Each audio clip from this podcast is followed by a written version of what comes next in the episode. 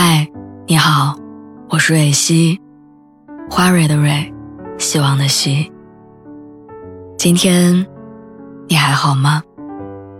你可以在微信公众号和微博中搜索“蕊希”，每天晚上我都会用一段声音陪你入睡。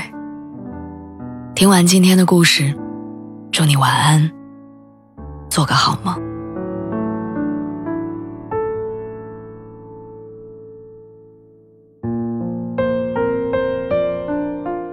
那些很早就步入婚姻的人，现在过得怎么样了？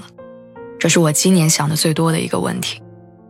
因为到了这个年纪，似乎身边很多朋友都已经结婚生子，即使没有结婚，大多也走在准备结婚的路上。就好像别人已经提前交卷或者马上写完的时候，只有我还没有开始这场考试。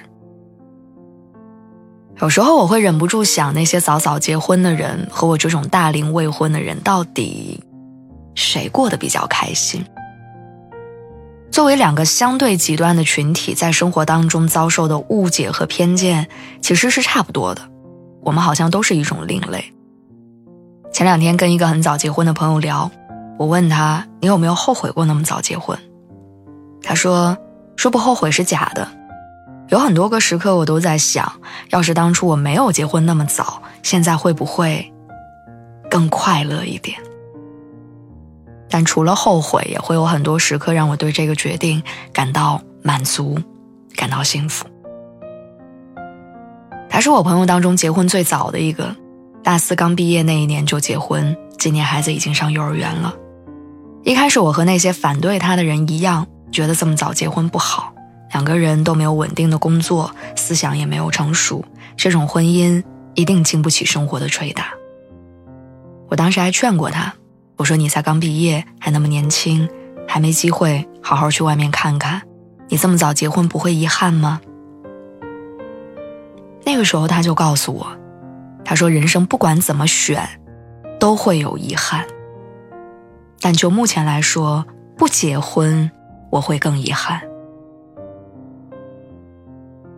我必须承认，当时我对这段婚姻并不看好，因为我总觉得她只是一个未经世事的小姑娘，从小被父母宠着长大，没有吃过生活的苦，也没有为自己操过心，结婚之后很难处理好生活的各种麻烦。事实证明，只是我杞人忧天。结婚之后，她确实遇到了很多棘手的问题，比如和公婆相处并不愉快，比如老公突然变得斤斤计较，比如成为一个新手妈妈，她却什么都不懂。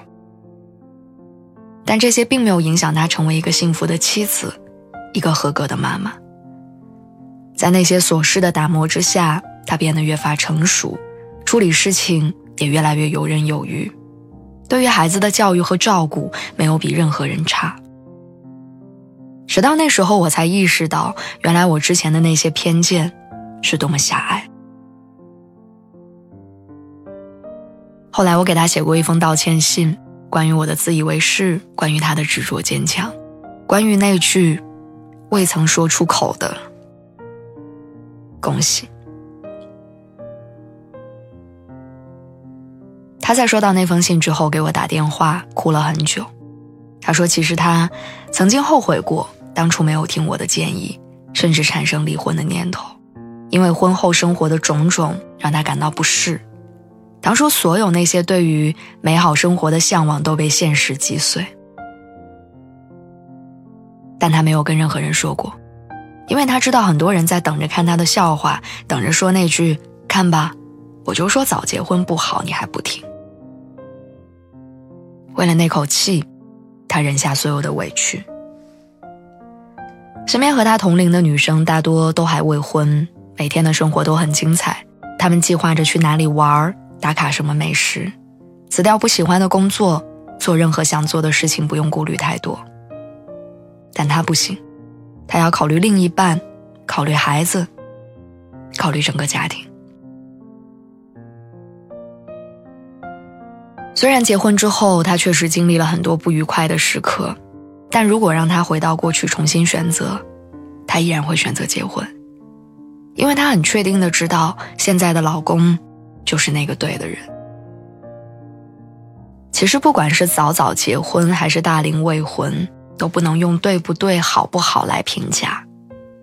每个人都有选择自己想要生活的权利，而每一种选择都是平等的，不存在谁比谁高级。我们都是在一边成长，一边为自己的过往选择买单。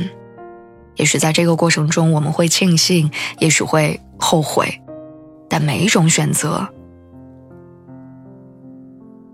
都是幸福的可能。